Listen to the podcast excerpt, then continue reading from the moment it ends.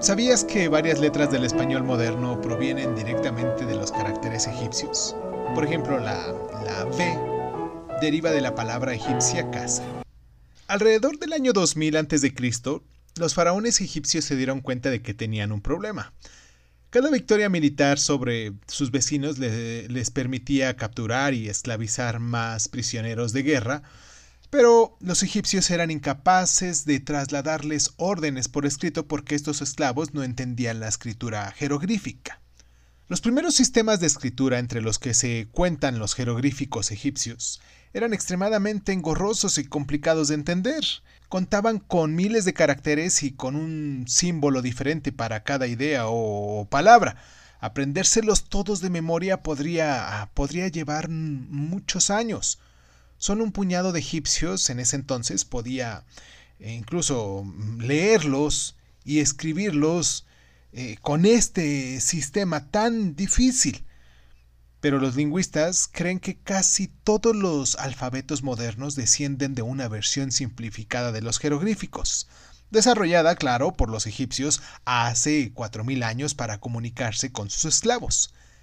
El nacimiento de un alfabeto el sistema de escritura empleado en todo el mundo occidental cambió la forma en que los habitantes de estos mundos antiguos se comunicaban. En esta versión simplificada, cada signo representaba únicamente un sonido.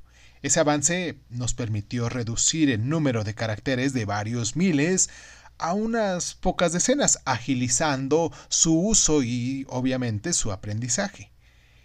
El complejo lenguaje jeroglífico fue olvidado con el tiempo de forma que eh, los expertos se vieron incapaces de traducir sus caracteres hasta el descubrimiento de la piedra roseta en 1799. El alfabeto tuvo un éxito fulminante en ese entonces y ahora. Cuando los esclavos egipcios pudieron volver al fin a sus países de origen, se llevaron consigo ese sistema que se extendió por todo el Oriente Próximo hasta convertirse en la base de muchos de los sistemas de escritura de esa región, incluido el árabe y el hebreo.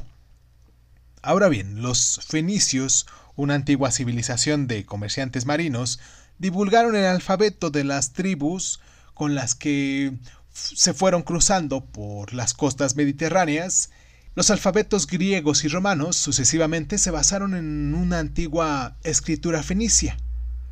Hoy en día, la mayoría de las lenguas modernas, incluso el español, usan el alfabeto romano. ¿Sabías que la edición más reciente del diccionario inglés Oxford contiene 171.476 palabras que aún se usan, una de las cifras más altas de todos los idiomas?